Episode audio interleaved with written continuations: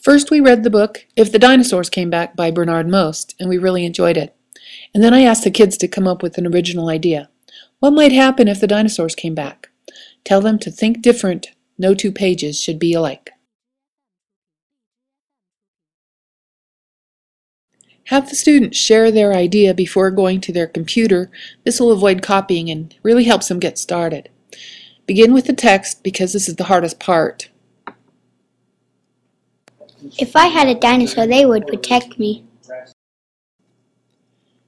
Give them a slip of paper with a starter on it like, if the dinosaurs came back, or they can make up their own words.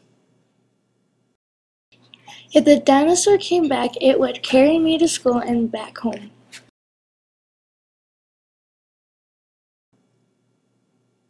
Tell them to sound out any words they do not know. If they can sound it out, anyone can read it.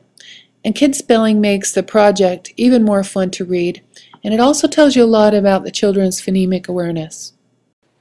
If the dinosaurs came back, my dinosaur would put on a disguise and go to school for me.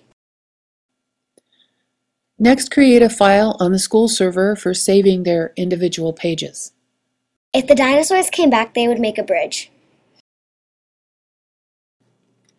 Use the export option in KidPix to save their project to the server. This formats the project as a JPEG, which you can use later in iMovie.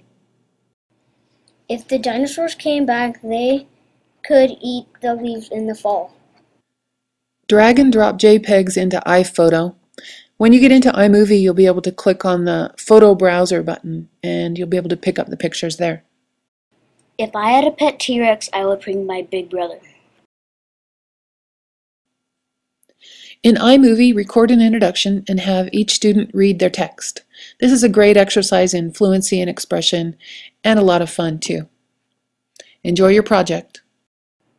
If the dinosaurs came back, I would scream like a dinosaur. if the dinosaurs came back, we would have more cleaning.